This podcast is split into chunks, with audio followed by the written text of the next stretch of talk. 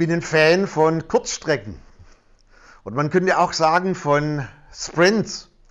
So 100, 200, 400 Meter. Das liebe ich bei der Leichtathletik. So in kurzer Zeit alles, was geht, raushauen. Das macht sich auch bemerkbar bei uns zu Hause bei einem Film, den wir aussuchen. Ich habe da so eine kleine Macke, während Annette schaut, wer mitspielt, gucke ich immer oben. 100 Minuten ist bei mir so das Limit. Also wenn ein Film so 94 Minuten hat, dann yeah, den schauen wir an. Und Annette sagt, aber da ist Richard Gere gar nicht dabei. Egal, die Zeit aber ist bei mir entscheidend. Als ich Fußball gespielt habe, ich habe immer so in der Mittellinie gelauert und dann kam der Ball so kurz vor dem Abseits und ich war unheimlich schnell und dann so direkt aufs Tor zu, das Ding reinhauen und dann machst du alle unmöglichen Verrenkungen, weil man in kurzer Zeit alles rausgehauen hat und man hat ein Tor geschossen. Im Training, wenn es dann um Langstrecke ging, musste ich einige Male auch so eine Strafe zahlen in die Mannschaftskasse, weil beim Dauerlauf durch den Wald habe ich mich irgendwo versteckt und bin kurz vorm Schluss wieder zur Gruppe dazugestoßen. Ich glaube, dass 2022 manches Mal für uns so ein Sprint wird, dass wir vielleicht in wenigen Tagen manches oder vielleicht sogar alles raushauen müssen, was wir an Kraft, was wir an Ressourcen zur Verfügung haben. Und dass uns diese Tage vielleicht auch voll belasten. Vor ein paar Tagen habe ich einen Freund getroffen. Ein Kind von ihm hatte ein Schädel-Hirntrauma. Er war Krankenhaus, MRT, Untersuchungen dann war das alles wieder so weit in Ordnung und dann hat ein anderes Kind über 40 Grad Fieber bekommen. Und dann kam noch der Pastor mit einem Reifenschaden. Und ich habe es an ihm angespürt, so dass er eigentlich so an der Belastungsgrenze war, wobei ich doch schon dachte, ich bin an der Belastungsgrenze, ich habe ein Loch im Reifen. Und ich glaube, dass solche Tage vielleicht immer wieder auf uns zukommen werden. Aber so ein Jahr ist keine Kurzstrecke, sondern eher eine Langstrecke. Ich glaube, so ein Jahr könnte man vergleichen auch mit einem Raketenstart. Bei einer Rakete ist es ja so, dass die volle Beschleunigung gefahren wird. Also alles, was die Maschinen hergeben, muss in möglichst kurzer Zeit voll nach oben gefahren werden und alle Schubkraft muss rausgehauen werden in möglichst kurzer Zeit, weil es dann auch mit Temperatur zu tun hat. Und dann muss die Rakete hochgehen und wenn sie genügend Anschub hat, dann fliegt sie konstant, bis sie ihr Ziel erreicht hat. Und es war so unser, vielleicht können wir sagen, unser Bild auch für 2022 dass wir am Anfang euch, deshalb heißt es auch Start up, dass wir am Anfang euch Glauben zusprechen wollen, dass wir euch Zuversicht zusprechen wollen, dass wir in der Kraft des Heiligen Geistes uns raushauen in die Dynamik des Himmels und dass wir dadurch auch die Fähigkeit haben, dran zu bleiben durch das ganze Jahr hindurch, dass wir fokussiert bleiben auf Jesus, so wie die Rakete fokussiert ist, den Mond zu erreichen. Wir haben einen Bibelvers empfangen dazu, Epheser 3, Vers 20 und die Hoffnung für alle gibt am besten wieder, was eigentlich dieser Bibelvers aussagt. Und dort heißt es, Gott aber kann unendlich viel mehr tun, als wir jemals von ihm erbitten oder uns auch nur vorstellen können. So groß ist seine Kraft die in uns wirkt. Und das Erste, was ich uns zusprechen möchte als TL-Family und als Freunde, Gott kann in 2022. Unser Gott kann. God is able. Und diese Aussage wird umrahmt noch von so Zusatzworten, typisch Paulus. Dort heißt es aber. Ein positives Aber. Es sind vielleicht Widerstände da. Und Paulus sagt, aber Gott kann. Und dann macht er noch etwas, was eigentlich beinahe schon nach Bildzeitung klingt. Er sagt, unendlich viel mehr tun. Gott kann. Ich spreche dir zu, dein und mein Gott ist in der Lage, in 2022 unendlich viel mehr zu tun, Aber es wird vielleicht Tage geben, wo wir in diese Spannung hineinkommen und wir spüren und merken, unser Gott kann, aber ich erlebe das vielleicht gar nicht oder ich spüre das gar nicht oder ich habe Zweifel, dass Gott kann. Ich werde ganz am Schluss nochmal darauf zu sprechen kommen. Gott ist in absoluter Kontrolle über dieser Welt. Gott kann, ihm ist nichts entglitten. Aber er greift nicht immer ein in die Belange dieser Welt, weil er sich dazu entschlossen hat, uns Menschen diese Verantwortung zu überlassen, bis Jesus Christus wiederkommt. Weißt du, viele klagen diese Klimakatastrophe. Gott könnte, ja, Gott kann in einem Moment aber er hat es uns überlassen und die Verantwortung übertragen, dass wir mit dieser Welt umgehen in dem Sinne, wie er es sich gedacht hat. Und wenn diese Spannung unerträglich ist, dann kommen wir manchmal zu einem falschen Rückschluss und wir sagen, kann Gott wirklich? Und ich sage dir nochmal, Gott kann. Daniel Kapitel 3, dieses riesige Standbild von Nebukadnezar, Du musst mal nachlesen, was für eine Dimension das hatte, dass es in der ganzen Stadt sichtbar war. Es thronte über der Stadt, wie vielleicht jetzt Corona über der Welt thront und sich aufstellt. Und dann waren diese drei Freunde, sie haben gesagt, wir beten dieses Standbild nicht an. Und dann ist es immer höher in der Hierarchie gegangen. Zuerst wurde es dem berichtet, dann dem und zuletzt wurde es der Nebukadnezar berichtet. Und dann sagte er zu diesen Dreien, meint ihr, dass euer Gott in der Lage ist, euch zu retten vor dem Feuerofen? Meint ihr etwa, er kann das tun? Siehst du, es, es türmen sich diese Dinge vor uns auf, die uns fragen, meinst du, meinst du wirklich, dein Gott kann dies tun? Und jetzt kommt die Antwort, die so voller Weisheit ist. Dort heißt es, wenn unser Gott will, dann kann er dies tun. Und wenn er es nicht tut, werden wir trotzdem nicht anbeten. Und das möchten wir euch mitgeben, dass wir sagen, unser Gott kann. Und wenn er es nicht tut, wenn wir vielleicht manche Dinge nicht erleben, werden wir unsere Knie doch nicht beugen vor den Umständen dieser Welt. Micha hat uns gerade mit hineingenommen, dass Gott kann dass Gott Großes tun kann und Großes tun wird in 2022. Davon sind wir überzeugt und das erwarten wir. Wenn wir diesen Vers nochmal anschauen, Gott kann viel mehr tun, als wir jemals von ihm erbitten können. Ich möchte uns in dieses Erbitten, in dieses Bitten ein bisschen mit hineinnehmen. Ich weiß nicht, wie es dir geht mit Bitten. Mir persönlich fällt es oft schwer zu bitten. Wir sind doch alle irgendwo so ein bisschen diejenigen, die sagen, ich bin ein Selbermacher, ich bin ein Macher, ich bin ein Tour, ich möchte gern selber etwas tun, weil wenn ich selber mache, dann weiß ich, es passt für mich, ich bin damit zufrieden und ich ja, fühle mich damit wohl. Selbst ist die Frau, selbst ist der Mann, sagt man ja auch quasi. Ihr kennt auch diese Phasen bei Kindern die irgendwann alles selber machen wollen. Da ist dieses Lieblingswort selber. Du willst ihnen irgendwas helfen, irgendwas tun und sie sagen nein, selber. So sind wir doch eigentlich alle irgendwo gestrickt. Ich kann mich erinnern, in der Zeit, als ich schwanger war, ähm, ging es mir gesundheitlich nicht so gut und ich hatte eine Haushaltshilfe.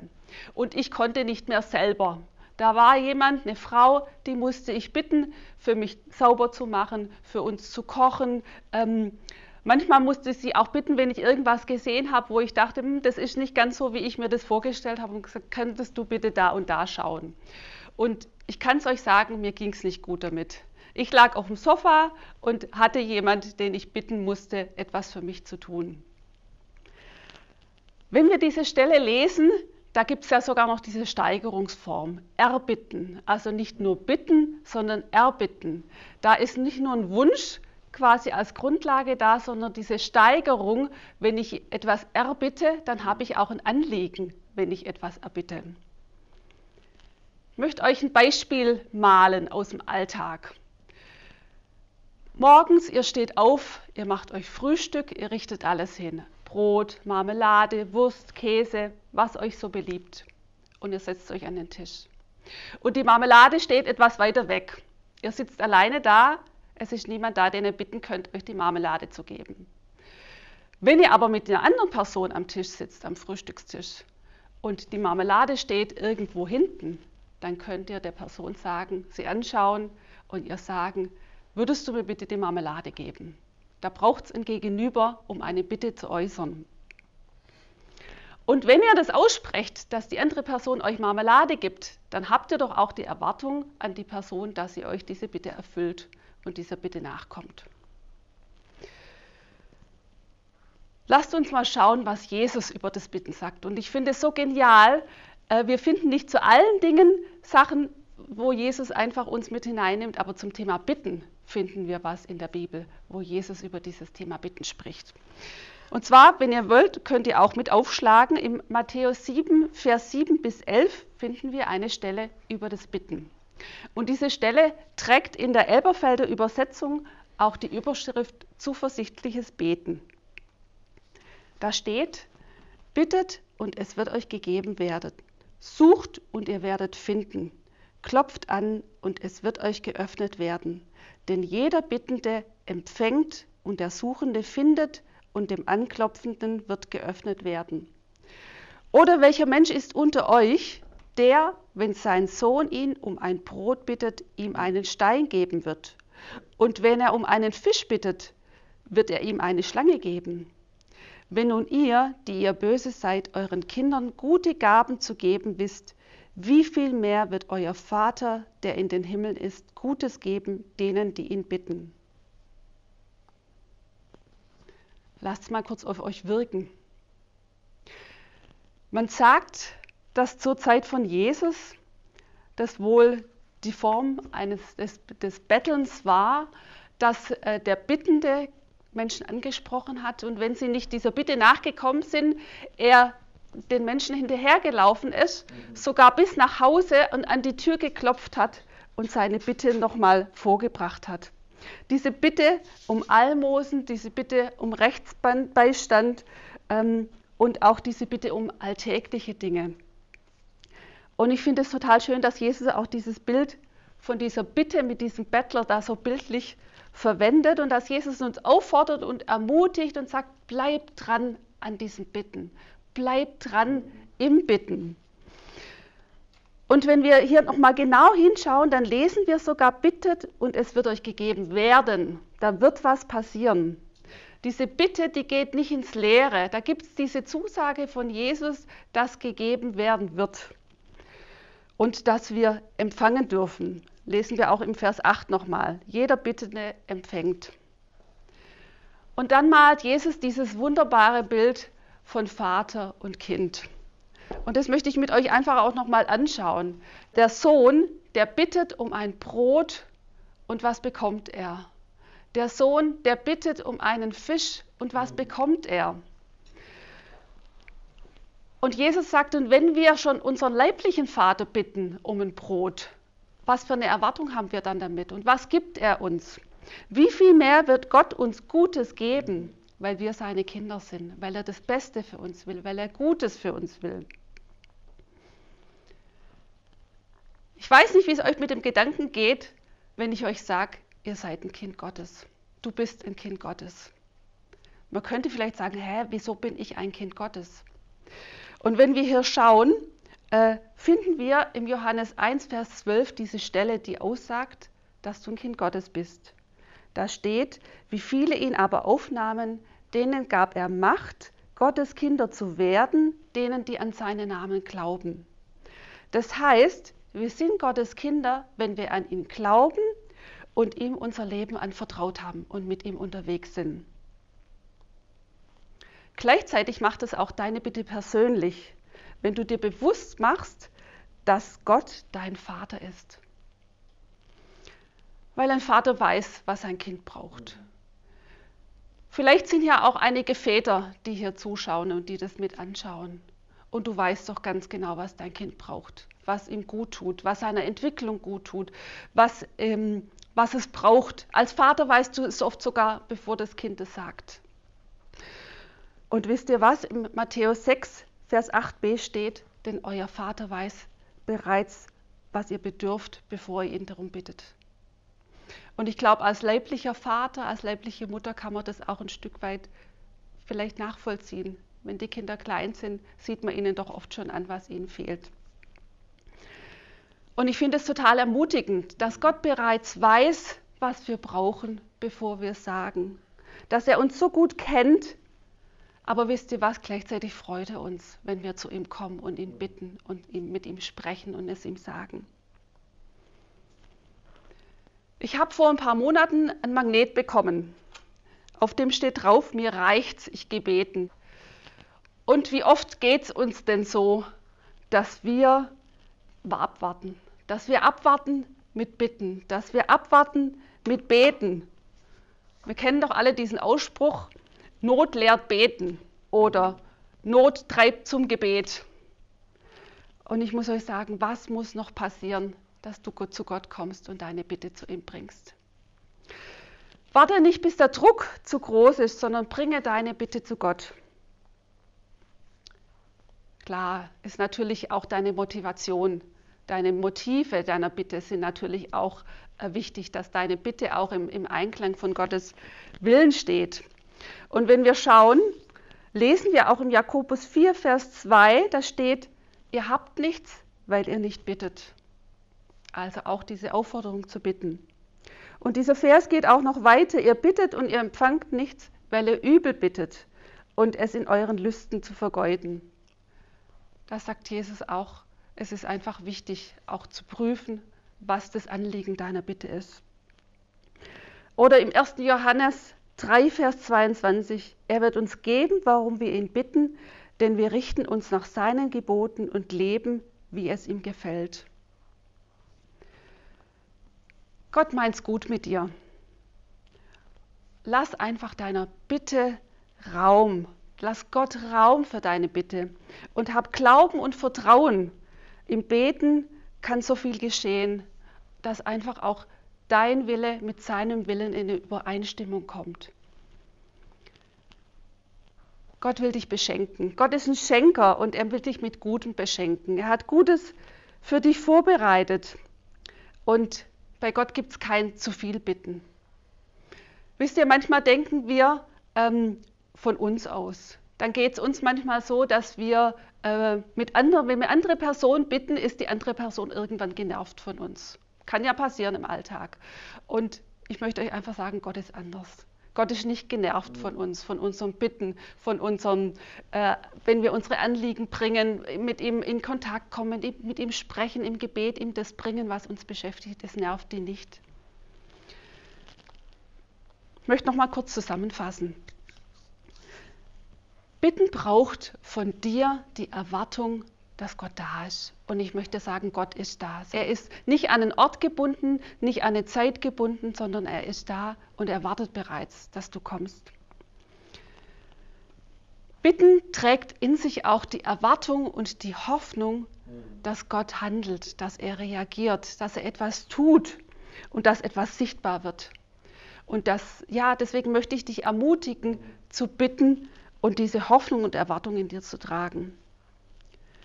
Und deine Bitte, deine Verbalisierung, deine Worte sind wichtig, dass du mit Gott in Kontakt kommst und ihm diese Worte sagst und bringst. Und ich möchte dich ermutigen, lass dich von Gott beschenken, indem du ihm deine Bitte bringst mit der Erwartung, dass er handelt. In dieser Epheser-Bibelstelle, die Micha und Mimi gerade schon so großartig erwähnt und erklärt haben, haben wir diesen Passus, der über alles hinaus zu tun vermag, über die Maßen mehr, als wir erbitten oder erdenken. Und über das Bitten hat die Mimi gerade ganz viel schon gesagt. Der Micha hat uns diese Perspektive gegeben, positiv in 2022 reinzugehen. Und ich sage euch, das Positive steigert sich, wenn wir uns bewusst machen, dass es bei ihm über die Maßen mehr ist. Wo hier Erdenken steht, haben wir im Griechischen das Wort Noeo. Und das ist wirklich denken, vorstellen, durchkalkulieren, observieren. Also unsere Denke. Das, wo wir eigentlich sehr gut drin sind, vorauszuschauen und zu überlegen. Und das, sage ich euch, das limitiert uns manchmal auch. Und das ist vielleicht ganz, ganz wichtig, dass wir das auch für uns so annehmen. An uns ist es wirklich anzuerkennen, dass unsere Vorstellungskraft nicht Gottes Deckel ist. Was meine ich, wenn wir uns einen Topf vorstellen? Wirklich, der Deckel, mit dem ist Schluss. Darüber geht nichts hinaus. Gott hat diesen Deckel nicht. Bei ihm ist der, ist der viel weiter oben oder wo ganz anders. Aber wir denken manchmal, hier kommt ein Deckel. Wenn ich Tom Petty zitieren würde, The sky was the limit, das ist nicht richtig. Gott hat kein Limit. Es ist mehr No, no, no, no. There's no limit. Es gibt keine Begrenzung für Gott. Gott ist mehr. Und wenn Gott Potenzial freisetzt, dann werden mitunter schlafende Gaben und Möglichkeiten geweckt oder geschöpft, die wir uns hätten im Traum nicht vorstellen können. Träumen ist sogar explizit erlaubt, aber lasst uns unsere Träume nicht zu unseren Limits werden, zu unserem Deckel werden, weil Gott oft eben weit darüber hinaus Dinge vorhat. Und dieses Vertrauen in ihn, dass er einen guten Plan hat, das ist so wichtig. Ja, untermenschlicher Denke, könnte man sagen, sind Dinge und Potenziale oft gehalten wie angebunden oder eben gedeckelt, wie wir es gerade hatten. Und wenn Gott diese Decke unserer Denke wegzieht, geschieht eine unfassbare Freisetzung, die schließlich alles möglich macht. Alle Dinge sind möglich, dem, der da glaubt. Und wir finden das in der Geschichte überall, von der Bibel angefangen bis in die Neuzeit, bis ins Heute, dass Gott unseren Horizont sprengt. Wir kommen gerade aus Weihnachten raus und da haben wir diese Geschichte, wie der Engel zu Maria kommt und sagt, du wirst schwanger werden und einen Sohn kriegen. Und Maria fängt dann an, was ich so süß finde, dem Engel die biologischen Vorgänge zwischen Mann und Frau zu erklären. Und sagt, wie, wie kann das sein? Ich habe wirklich also keinen Mann und dann erklärt der Engel ihr, nee, nee, das ist ganz anders. Wow, was für ein Mindblowing. Whitney Houston hat einen Song, den ich seit vielen, vielen Jahren liebe, auf dem Soundtrack zum Preacher's Wife Film. Und dieser Song heißt Who Would Imagine a King? Und sie singt darüber, dass äh, Eltern sich vielleicht vorstellen, vielleicht wird mein Kind mal Astronaut, vielleicht wird mein Kind mal Präsident, vielleicht wird mein Kind mal ein Handwerker, vielleicht wird mein Kind mal Arzt. Aber wer hätte sich vorstellen können, dass dein Kind der König der Könige wird? Das war way beyond.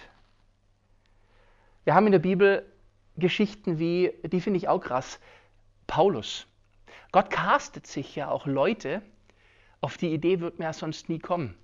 Wir haben diesen vehementen, krassen Christenverfolger, der die Christen verhaften und einkerkern und quälen lässt, wo es nur geht. Und Gott entscheidet sich, den nehme ich mir. Und auf dem Weg zu seinem neuesten schlimmen Streifzug stellt sich Gott ihm in den Weg und durch diese Offenbarung wird im Leben von Paulus alles auf links gedreht und alles ist neu. Und dann, das finde ich auch so spannend, zeigt sich wieder auch an dieser Stelle, wie limitiert unsere Denkmuster sind, als Gott in Damaskus diesen Christen Ananias beauftragt, geht zu Paulus, der ist blind, leg ihm die Hände auf, dass er gesund wird. Und Ananias fängt wieder an, mit Gott zu verhandeln, so wie wir es gerade schon bei Maria hatten, und sagt, du, ähm, Gott, ich, ich weiß nicht, ob dir ganz bewusst ist, was für ein Typ das ist. Und für mich ist jetzt wirklich super gefährlich, wenn ich das machen sollte. Und dann sagt Gott zu ihm, wir lesen das in der Apostelgeschichte 19, geh hin, denn dieser ist mir ein auserwähltes Werkzeug, meinen Namen zu tragen, sowohl vor Nationen als auch vor Könige und Söhne Israel. Und genauso ist dann gekommen. Wir wissen, dass Paulus sogar vor den Kaiser geführt worden ist. Krasses Ding. Gott so viel weiter. Überhaupt auch in der Geschichte der Bibel und Israel. Wenn wir eine Sarah haben, wenn man Abraham in einer Verhandlung mit Gott glauben darf, war Sarah 90 und Abraham 100. Und dann sagt Gott, ihr werdet die Stammeltern werden von einem Riesenvolk. Und wir haben wieder, ihr seht schon kommen, ein Verhandeln und erklären Gott gegenüber, wie biologische Zusammenhänge sind. Das ist ja echt süß. Am Gott, du Also vielleicht schon mal gehört, Wechseljahre ähm, ist bei Sarah jetzt so lang schon her mit den Wechseljahren, länger als die Zeit, die vor den Wechseljahren war bei Sarah.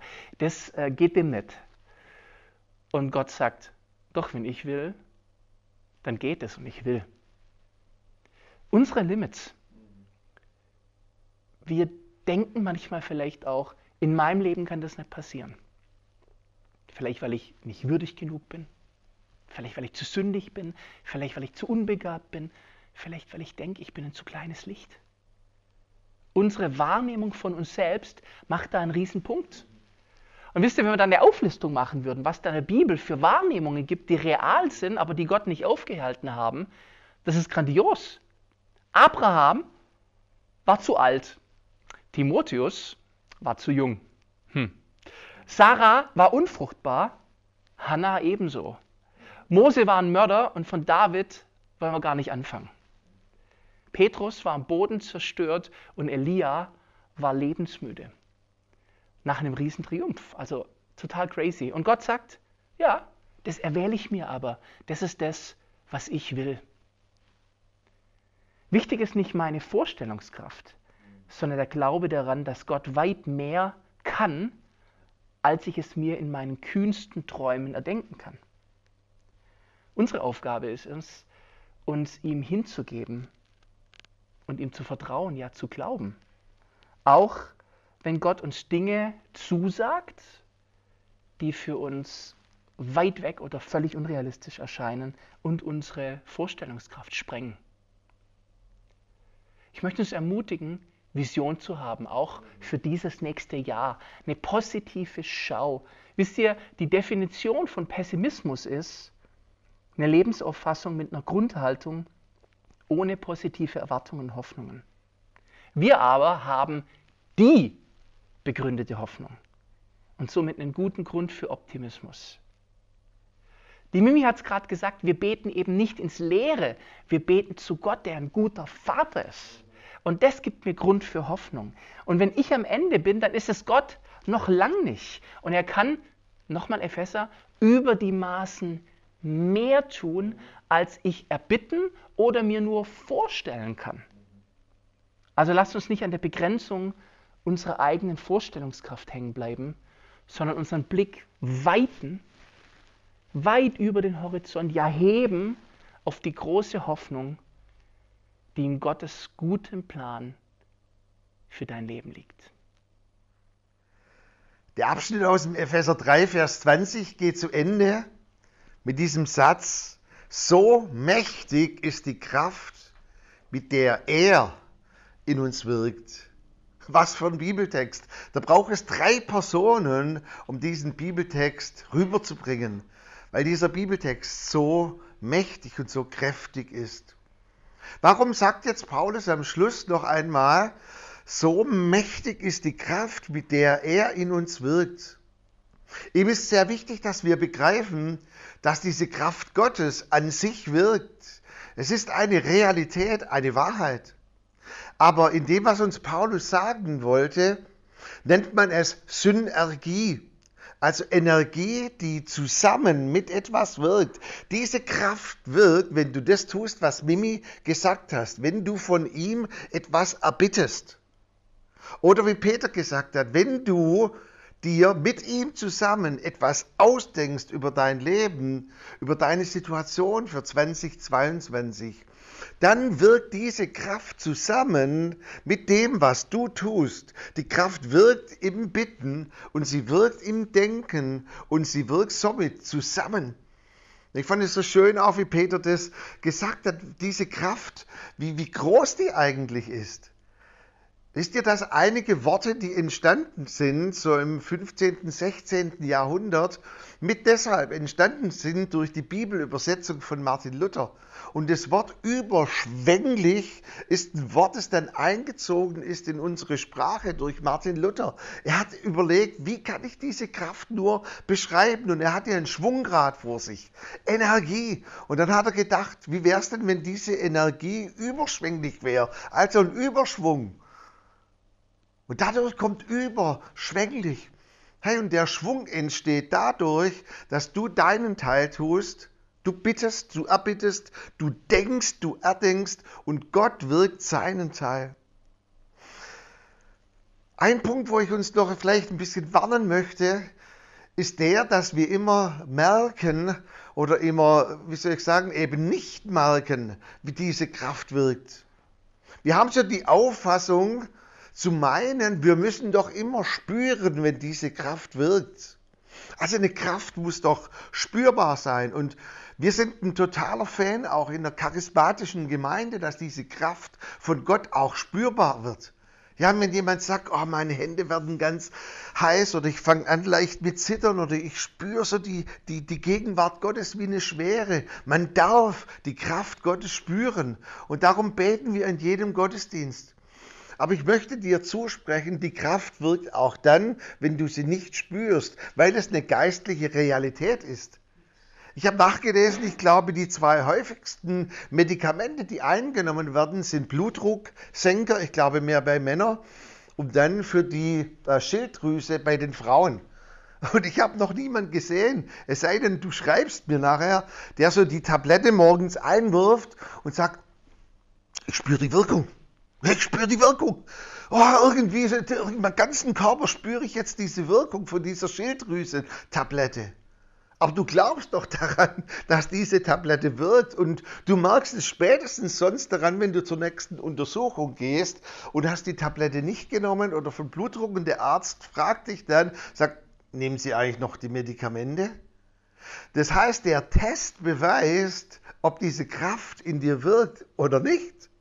Und so möchte ich dir nochmal zusprechen für das neue Jahr, das vor uns liegt. Lasst uns niemals unterschätzen diese Wirkung von dieser Kraft, auch wenn wir es vielleicht gar nicht spüren. Und das Zweite, wo uns, ich uns nochmal auffordern möchte, ist, dass wir unseren Teil tun, erbitten und denken, dann kann Gott seinen Teil tun. Das ist auch die Antwort darauf, was ich am Anfang gesagt habe. Ja, Gott, warum machst du jetzt nichts mit Corona und dieser Weltwirtschaftskrise und auch dieser, diesem Klimawandel? Weißt du, wenn wir mit Gott zusammengearbeitet hätten, dann hätte er mit uns zusammen wirken können. Und wenn Jesus kommt, heißt es, wird er nur ein Wort auf dem Ölberg stehen sagen und die Systeme dieser Welt werden sich anordnen weil er dann letztendlich auch das tun wird, was Gott im Himmel wollte und er wird diese Kraft freisetzen über dieser Erde. Ich weiß nicht, was 2022 bringt für uns alle. Manchmal ein Sprint und da möchte ich dich bitten, tu diesen Sprint in der Kraft Gottes und wenn du langen Atem brauchst, dann tu es auch in der Kraft Gottes. Mimi hat es vorhin schon angesprochen, wenn du Jesus vielleicht noch gar nicht kennst und keine Verbindung hast zu Gott, wäre das nicht ein cooler Moment? Du würdest das jetzt heute Morgen oder wann immer du das anschaust tun. Ich empfehle dir dringend einen Arztwechsel für 2022. Warum Arztwechsel?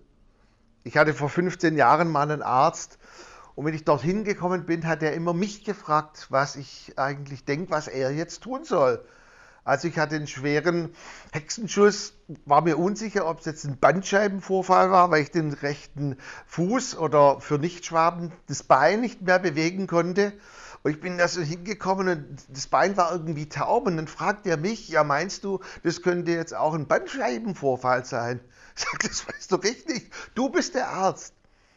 Und ganz am Schluss hat er mich gefragt, ja, soll ich dir jetzt so eine Spritze geben, so ein Dreierkombinat, so, da ist ja dann ein Schmerzmittel drin, ein Muskelrelaxanz und Cortison. Dann sage ich, ja. dann sagt er, aber du hast doch einen Herzfehler. Meinst du, das kann man spritzen, wenn man einen Herzfehler hat? Und ich habe bei mir irgendwie gedacht, spritz mir, was du willst. Aber ich war heute das letzte Mal bei dir. Weil ich gehe doch zu keinem Arzt, der irgendwie immer mich fragt, was ich tun soll.